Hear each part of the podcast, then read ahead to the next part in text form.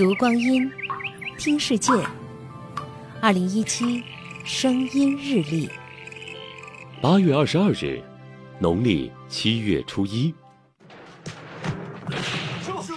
我丘处机名门正派，也不想毁你法华寺的。在武侠名著《射雕英雄传》里，作为全真七子之一的丘处机，被塑造成为一个豪爽奔放的武林高手和抗金英雄。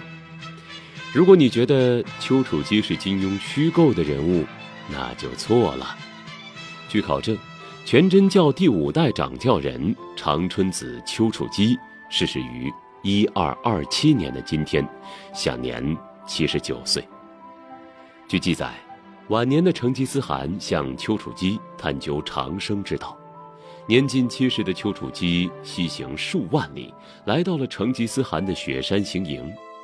用水做比喻，劝解成吉思汗停止暴力，广施仁爱，都可以用它来清洁污垢、去除病魔、上善若水。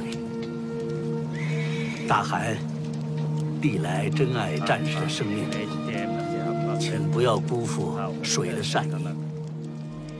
丘处机和成吉思汗的多次论道。被记载在耶律楚材的《玄风庆会录》，他的西游经历也被弟子们著成《长春真人西游记》。